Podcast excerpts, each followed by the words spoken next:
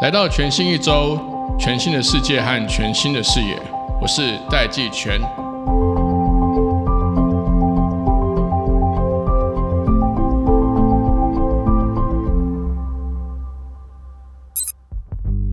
各位听众朋友，大家好，欢迎来到全新一周。我们今天要谈的主题是 ESG，这是我们全新一周第三次谈到 ESG 这个题目。那我相信各位听众在这一段时间一定都听过 ESG，但是其实大家心里面都会有个纳闷，就是到底跟我有多大的关系？这个 ESG 的各项政策或各项做法或解决方案的落实，跟我的企业生存、跟我的工作有多大的关联性？我们应该要来怎么做？不管是政府还是这个全球的市场，包含欧洲市场、美国市场，其实都已经为了整个 ESG 的标准设立了很多明确还有严格的规范。那我们今天这一节来宾呢，邀请到台湾的德国莱茵董事总经理王秀云 Jennifer 来跟我们聊一聊，你应不应该关心 ESG？如果你是 ESG 的高危险群。我们的企业跟我们的工作到底会因为 ESG 带来多大的冲击？首先，我们先从整个欧洲对于 ESG 这个课题、环保课题，甚至他们之前提出来的绿色新政来开始谈起。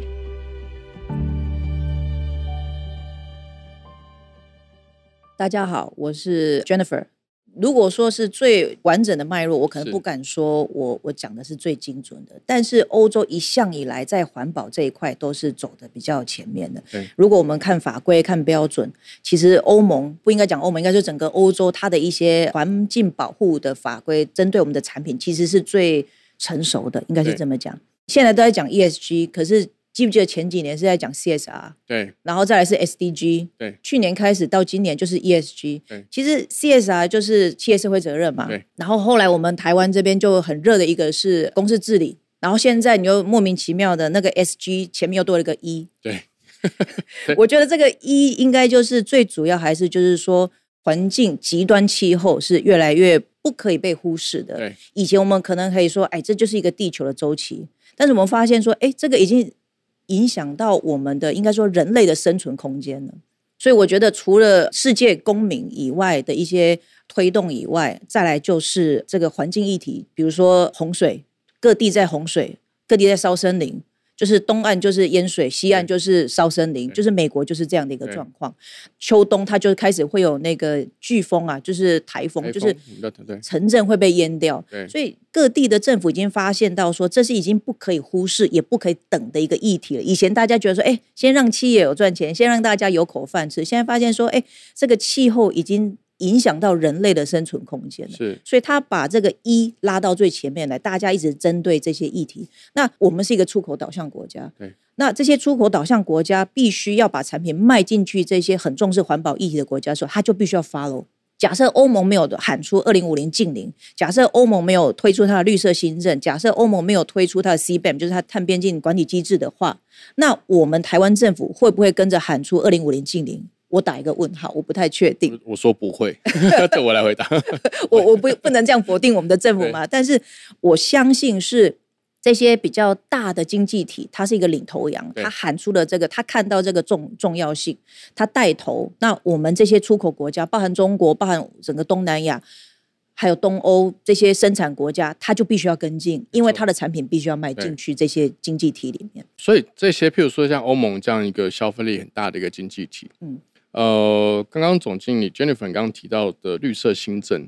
或者是说他们这几年来对于这个环境，就是在欧洲企业，甚至甚至其实我当然比较熟悉的是网络业啦，他们其实对于美国为主的这些网络全球企业，也开始去课征网络税，对，或者有很多呃网络平权啊，还有资料自主的一些一些法令的推动。但是就环境保护的议题，或者是碳这个议题，就您的观察跟经验。欧盟它是整个机制，为什么这几年速度会变得这么快？回到就是我们刚刚讲，我我觉得是很大一块是环境的因素。那还有就是说，欧盟也一直在喊出说，你不能再把减碳或者是碳税、碳费、碳权，你不能再把它看成是一个环保议题。是，它其实是一个经济的议题。是，比如说我身为一个政府，我立下法规说，OK，你你的你必须要在二零五零碳中和。或者是近邻。那企业，比如说我们我们刚刚讲到，你说美国，你熟悉美国啊，苹果就喊出二零三零，它整个供应链要近邻嘛。对。那 Google 跟现在叫 Meta 了，他们喊出的是二零五零嘛，对他们是要近邻，它不是碳中，它是近邻对。所以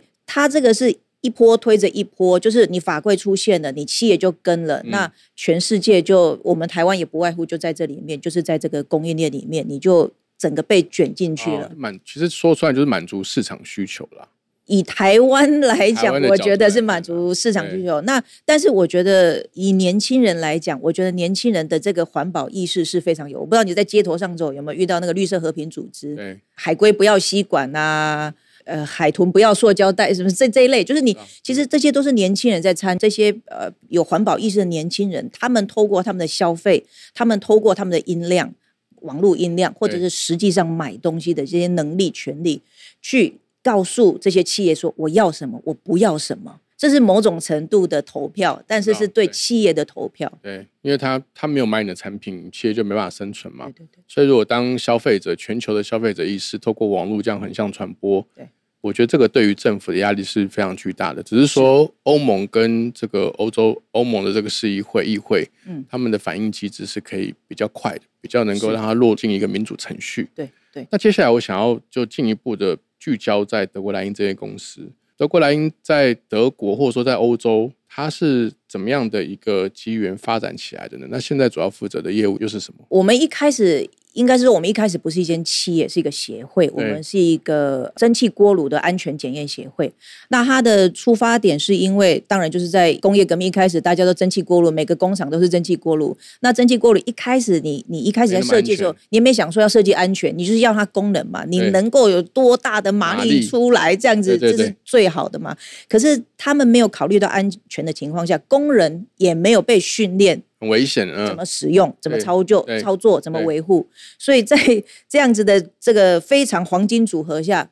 爆炸是常常发生的。你在讲那个就是蒸汽锅炉检验协会，嗯嗯，还很不安全的时代，对，这听起来像十九世纪的事、欸，是啊，是是，大概在一八六几年、一八六六六七年左右的事情。成立。对对，所以德国莱茵的最最最前身是在十九世纪一八六零年代的时候成立，的，是的，是的，开我们公司一百五十周年的，一对，百五十周年今，年一百五十周年的，对，真的，好，所以这是一个呃既古老但是又非常先进的一个全球性的集团。在当时为什么会有这个协会？就是说，照您所说，就是说可能是几个企业成立一个协会。对，那这个协会成立的目的，其实是为了要能够增进当时还不安全的蒸汽锅炉，因为当时是新发明嘛，是所以大家就坐在讨论说，应该要怎么做这个锅炉会比较安全，要用什么技术作为标准，然后大家企业要符合这个标准，可能这个劳工也会有生命安全上面的要求，所以也许也会有工会代表等等等等的，是。然后就这样子变成了一个呃，变成德国莱茵这样的一个企业。对用很简单的语言，就是说，其实企业主也不希望他的锅炉一直炸掉，它会影响到他的生产。对对对对对，那那那个年代，如果你说是为了保护员工的安全，我觉得我可能不一定是啦。但是我觉得以企业主，因为当初这个协会是二十二家企业主大企业主组合的嘛，那其实跟现在很多协会一样，比如说 Semi，它就是 Semi 产业的那些企业对组成的嘛。它最主要是要促进这个锅炉蒸汽锅炉这个产品的安全，然后提升它的效率。所以我们一开始也是透过，比如说是检验，那后来发现说，哎，是呃人员训练不足，或者是当然产品这个是另外一回事。那人员训练不足，操作不当，没有做好好的做维修保养。那我们也是比如说透过提供教育训练，然后接下来就年度的检验，去检查说，哎，你到底有没有好好的维护你的这些设备？那因为你爆炸那个蒸汽过了很大，它它每次爆炸都会有伤亡嘛对，你这这个呃事故的发生频率跟伤亡次数减少。我们参与的就从蒸汽锅炉，随着科技的进步，就慢慢慢慢的，我们一直服务也越来越大。对就我们公司 logo 是一个三角形，对那我们在创立那时候，我们那个三角形那个是一个就是代表人类，对我们三个点都有一个意义，就一个是人类，那一个点是科技，第三个点是环境。所以我们不是现在才在讲环境，我们讲环境很久。那我们的出发点都是安全，我们创立的原因就是安全，所以我们的是随着科技的进步，一直在保护着人类跟环境。对所以这是我们创立的使命，从以前到现在一直都是如此。是我们现在已经从工业时代到网络时代，对，我刚刚在跟你聊的时候，你说在台湾的分公司大概就已经快要五百个人了，对不对？对对，对啊，光台湾就有这么多员工同仁，那在全球更不用讲，一定在每个主要国家、先进国家一定都有分公司。对那现在的德国莱茵它的涵盖的业务范围大概有哪一些？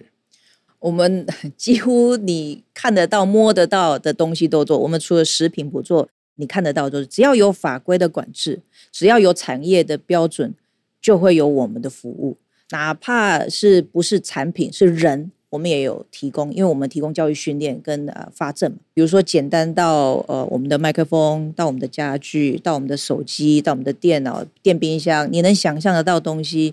我们都做。那我们最主要做的是安全检验。嗯，就是说它是不是适合人类使用？比如说最直接的就是大家会接触到三 C 产品。对，现在人呢，出门不是忘记带钱包会很焦虑，是忘记带手机会很焦虑对。可是手机其实它是有电磁波的。对，我们除了帮他做基本的安全检验之外，还要帮他做呃电磁波的检验，就是各方各面所有的产品，然后还有比如说我们的杯子，你的杯子的所用的原料制造过程是不是食品呃容器等级的？就是说你是不是会边用边掉，比如说塑胶塑细掉？化剂啊对对对对。所以我们事实上是你能够看到的，你能够用到摸到，除了食物以外，我们都有。从灯啊、原料啊，就是你能想象的，所以我们有建筑业、交通运输，我们有呃体体系就是集合啦。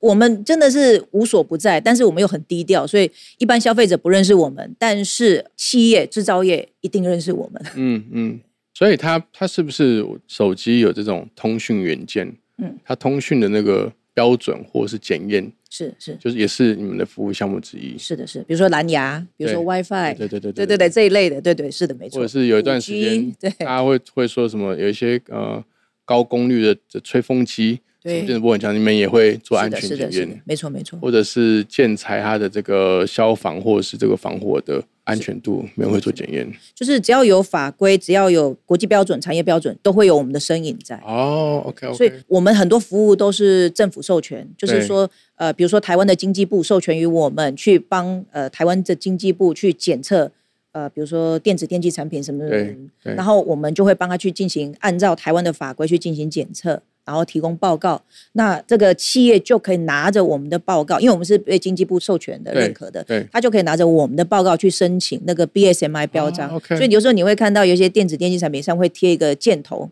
对，那个经济部那个标章，那个就是不只是我们啦，我们有台湾有几家是被政府授权，那当然全世界我们在全世界各地政府都有被各地政府授权，所以我们会提供各式各样。有时候你会看手机或是电脑荧幕后面会看到我们的三角形，对那就是我们的、啊，产业检验标准检验过的这个标准跟标章这样。是的，是的，所以其实德国莱茵是这一百五十年来，就是跟着全球的技术进步，然后对于安全的需求，对，需要一个第三方检验的单位，对，来去加速或是保障这些消费者在生活中使用到各种产品。我们从有形做到无形。无形无形是什么？现在是七月，不要乱讲。不过无形就是那个治安啦，就是哦说我们从你看得到的产品到你看不到的产品，，包含像资料安全、你们的验证，或者是它可能是一套资料处理的程序，对，是还有不是符合？前几年疫情之前炒的最热的不是 ESG 是 GDP 啊，记不记得？哦哦，对对对对对对对，哎，对啊，GDP 怎么突然就不见了？因为会计准则，对，但是因为 ESG 更热嘛，对对，所以就现在就现在好像就变 GDP 啊已经大家都反而都已经 compliance 的比较好一点了，现在就 ESG 大家比较困扰一点。企业学习的很快。现在企业你去问几乎所有企业，只要他会有有有国外业务的，他都知道 GDPR 需要什么，所以需要的教育也没有这么多。那现在 ESG 是大家比较不熟悉的，对所以我们也会不止我们这个产业会花比较多的精力在提供一些教育训练，或是知识的推广，对呃，或是趋势的分享这样子。好，那这样的话，如果我们回到 ESG 这个题目，德国莱茵在不同时代的这个工业发展、技术发展下，其实都很深度参与，那就是为了整个消费者的安全去做把关、去做检验对。您觉得目前企业现在开始迈入这个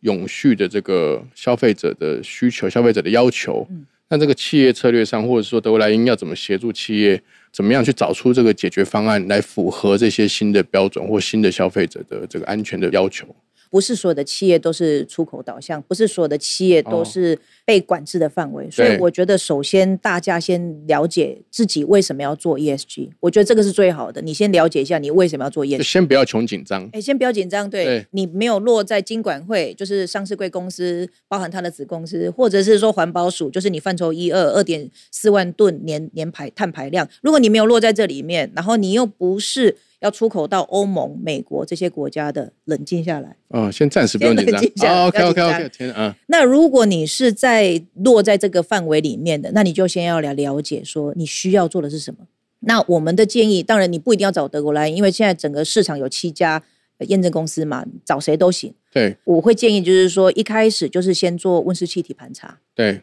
因为温室气体盘查，你才会知道说是你哪一个环节。的排放量比较高，你你不要说眼睛闭起来，我不管，我就是要减碳，我就要减温室气体。大家记得减碳是有成本的哦，减碳不是随手关灯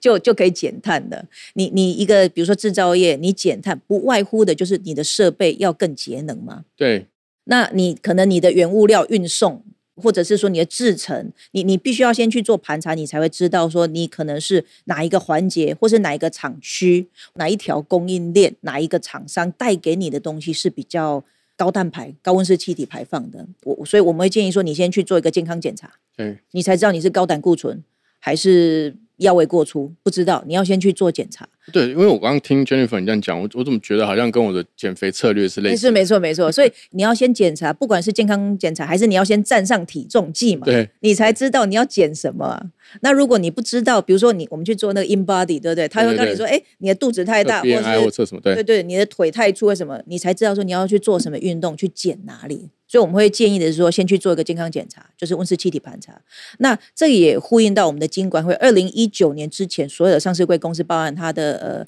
子公司、呃呃转投资公司，都要去做完成温室气体盘查嘛。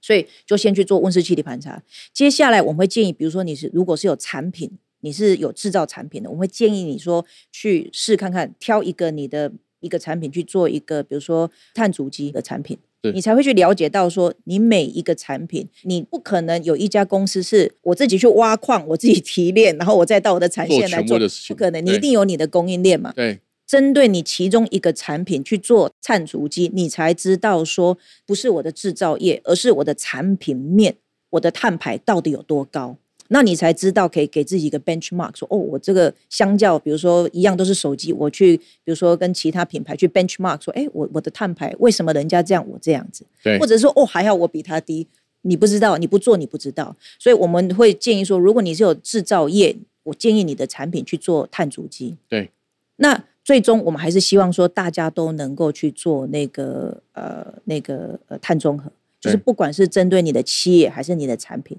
那我们发现有非常多的大的品牌，它已经开始，因为就像我刚刚讲，减碳是有成本的。他们也在试水温的帮他，比如说比较热门的产品线去做碳足迹，先去了解，那进而再去要求它的供应链减碳。就好像苹果，他说我的供应链二零三年全部都要那个碳中和，对，就是就是这个意思。所以我们会建议你一步一步来，先了解你需要什么。所以我我总结来看，应该是说第一步先确定一下自己是不是高危选群，对你是不是那个可以放在标靶上面的？对对对对对，不管是。是政府开记者会或公布的这些政策规范的对象，我们有没有符合？譬如说上市规或是资本额超过一百亿等等的。对对对。然后看一下时间，先看一下自己是不是有很明确具体被纳入。其实不危险啊，我只是这样讲，大家比较好理解，是不是高危险群？讲譬如说有什么三高的危险因子管制群。对，如果如果你找不到自己，好像有可能，如果说你的客户也没有跟你提出相关的要求。或政府也还没有跟你提出相关要求，你可以暂时先不用那么紧张。我觉得这是第一步。对，第二个呢，先盘点一下，假设你今天是三高危险群，你是危险群，你先盘查一下自己的这些呃碳排放的项目，哪一些是比较高的，先处理高的，这样就有点像是说我可能要先盘查我吃的热量到底最多的热量来源是什么。是，我先我先减少那个碳水化合物的摄取。对，没错，没错。对，有点像这样。然后第三个呢，才再去找一些啊可以协助你的 partner，是，比如说像德国莱茵或是其他的检验来找这些专家来帮你去制定一些比较可执行的计划。我可能要要说一下，因为德国莱茵我们是第三方，所以我们不会去帮企业去制定你的减肥计划，哦因，OK，因为我们是裁判，所以我们不能哦，OK，OK，指导球员。对对对对对。所以呢，其实市面上有非常多的顾问公司，你可以去找。对，但是我也听过有一些企业，他说，呃，我不需要找顾问公司啊，我就派我的员工去上课做就也行啊哦这。也是如果你的公司是够大，有足够的资源，其实你是可以派人去上课，去了解说，哎，我要怎么做这些事情。那你做完了之后，再找像我们这种第三方公司去帮你做验证啊。那我我要呼吁一下，就是说我刚刚讲，就是说，请大家先了解自己的需求，再去投入。不管你要做碳中和，或者是说你要先做温室温室气体盘查什么，不管什么，因为现在这个市场的火热，不止在台湾，全球对，导致于我们在这个领域的人才有点人才荒。哦，这边人才也稀缺，哎，对，因为现在是不管你有没有被要求的企业，全部都跳进来做了对。有一些是为了要品牌，就是 marketing 嘛，行销；有一些是真的在它供应链被要求，也有一些是就是说我是被政府管制之一的。所以大家一窝蜂同时间跳进来的时候，其实这个因为以前大家不重视这个议题，这题，是很突然起来的，对，对，所以变成说这不是上一个礼拜课你就变专业的专家，真的不是这个样子的。所以我们也是希望说，如果你不是被管制的，请缓一缓，不要急，不要来跟大家排队，对对对对 不要看到队伍就跟着排，对，不要怕，嗯，对，不要怕。那让这七家我们台湾有七家认证公司被政府认可的车，让大家有一个比较呃呃先去服务这些真正有实际上被要求的急迫性高的，急迫性高的这些企业。那同时间不只是我们，我们有加入呃台湾的那个减碳的联盟，我们会跟这些联盟一起就是训练专业人士，包含就是说，如果你企业你是有人有人力有资源可以派到这边来上课的，我们也很欢迎。就是说大家一起消化这些需求，那我们训练帮整个市场多训练一些人才出来。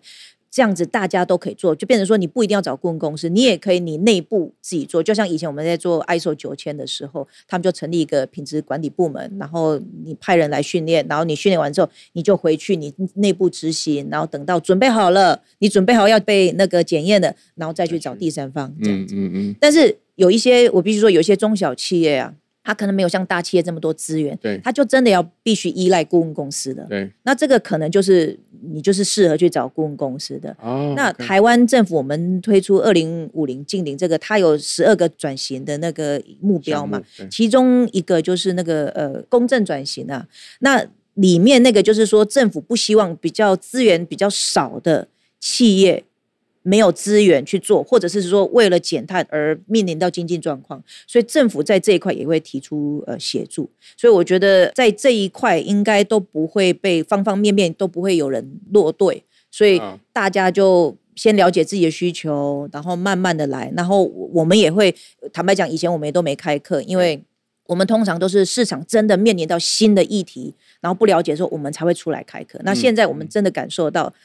市场真的需求真的太多，所以我们在第四季也会开始跟联盟一起开课。那接下来我们希望能够帮这个市场多训练一些这些相关人才，让他可以投入，不管协助企业啊，还是说到第三方公司，或是直接到呃市场的顾问公司去，我们都希望可以做这些服务。因为其实大概这半年以来，好像所有大企业突然都要找治安长跟永续长，对对对，哎，多了一个快乐长，还有还有快乐，最近又多一个快乐长，所以永续长现在是最热的。对，对现在是最新的，大家都都不知道去哪里找，然后人才都不够，所以所以刚刚总经理其实 Jennifer 你建议，如即便是中小企业，你其实只要你可以先就按照刚刚的这个检查方式，你先看一下，如果自己还不是这个高风险群，不用这么急着要去处理业学课题。对，那如果你发现你是可能你的客户需求，或者是可能你的产品标准开始有有被点名了，嗯嗯，也许可以去找顾问公司，会比较快一点。是那我我最后有个部分想要特别请教一下 Jennifer，因为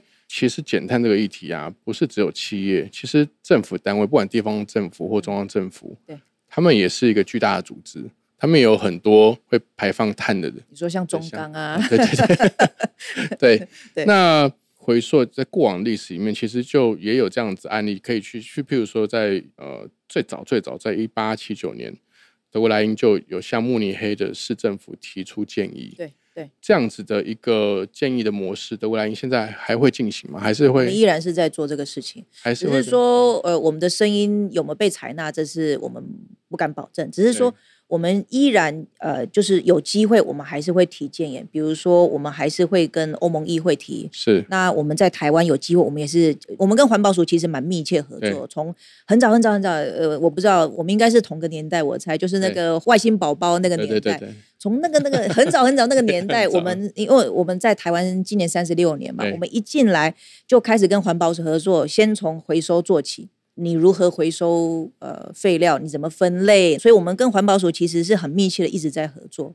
那我们把比如说德国经验带到台湾之后，我们就往后退，然后让台湾的企业开始去做这些回收的这些工作。所以我们其实，在不同的阶段都会跟不同的单位去政府单位去做进行沟通。那包含现在的这个环保署，我们也是在沟通，因为台湾其实我相信啊，企业走得很凶，政府法规推得很快。那其实我们台湾比较大面临到的一个问题是。我们在国际政治情况下比较复杂，我们在很多情况不被认定是一个国家对，所以你也很难去参与到一些哦我怎么国际组织看交易，对我怎么谈交易，所以你只能透过一些不是官方的单位去做这个这个动作嘛。对因为方方面面呃的一些问题，不企业的问题，或是跟国际接轨问题，我们其实都持续的，不管是透过商会，不管是透过德国的办事处，或者是我们直接跟政府单位的一些沟通，说希望说发生说要如何呃简化我们的行政流程，让我们的企业。能够更简单，比如说我们的环保署，其实大家都是用一四零六四啊，这个国际标准一四零六四，但是我们台湾做的可能不是那么的全，就是说我们不是完整一四零六对不对？呃，不能说到位啦，就是说，因为你要完整的做完一四零六四，其实没那么简单。那除非你真的、真的、真的有被要求到，一定要符合一四零六四，那除此之外，其实你可以走，不能说简易，就是说没有那么完整，但是该做的也有做到，就是大方向有做到，但是有一些可能没做到的。那一四零六是这个最起码我们的政府也是走的是国际的，我们就是希望我们不停不停的在宣导，就是说我们不希望让企业有 double 成成本，我台湾要弄一套，然后嗯国际上又要再搞一哦套。其实这个沟通我们持续，那不只是在台湾，我们在各地。因为我们的服务对象既是政府又是企业我们是帮着企业符合政府，我们另外一方面是帮着政府推广它的法规跟标准到企业来，所以我们算是夹在中间的一个单位。嗯，嗯政府自己的标准跟法规也要提升嘛。对，好，今天非常谢谢 Jennifer 来到我们节目现场，也谢谢各位听众的时间，谢谢大家，谢谢。